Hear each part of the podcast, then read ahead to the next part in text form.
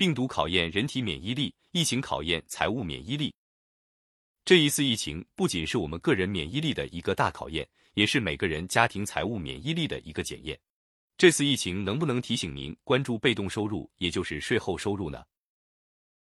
税后收入就是你隔离在家躺在床上，仍然有源源不断的收入，睡着了还有被动收入，在家待着也会更安心。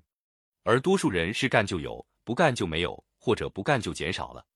虽然疫情期间我们整天躺着，但也得消费。所以我们还得出去卖时间赚钱，你说咋叫卖时间赚钱？好像挺难听的。实际上，我们每个人每天做的所有的事，都是在消耗一去不返的时间。如果我们做的事情能够给我们赚到钱，那么我们付出的时间就可以理解为被卖出去了。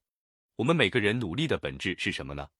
都是为了让自己出售的时间单价更高。你是不是这样想的呢？我们想不断的提高自己的薪水。或者增加工作时间，比如有的人业余时间跑个专车。你别看很多老板，他也是工资思维，他也需要亲力亲为，一份时间换一份收入。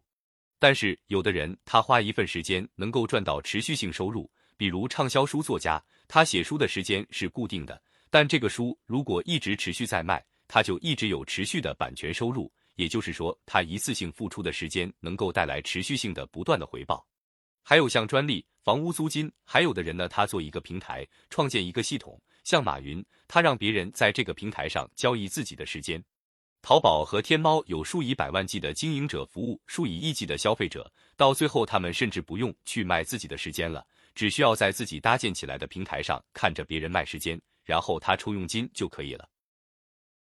马云退休了，他仍然赚的最多的钱，而且更牛的是，就算有人离开这个世界。他用时间创造的成果仍然可以继续贩卖，比如说麦当劳、肯德基的老板，他们现在给上帝烤汉堡去了，但是他们创造的平台和系统仍然在为他们的子孙后代工作，为他们创造源源不断的收入。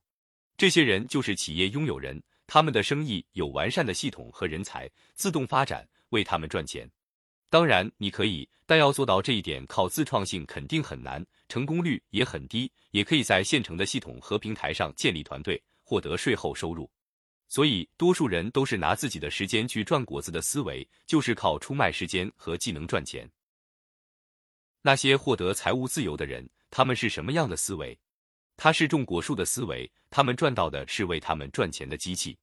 果树长成了，你不管做什么旅游还是休闲。都有源源不断的果子吃，你就不需要再为生活的开销出卖自己的时间了。你可以真正去做一些自己喜欢的事。当然，自由并不意味着你可以做所有的事情，它一定意味着你可以不去做那些你不想做的事。所以，我们每一个人为了提升家庭财务的免疫力，我们在关注工资收入的同时，一定要更关注如何建立一份资产，为自己创造税后收入。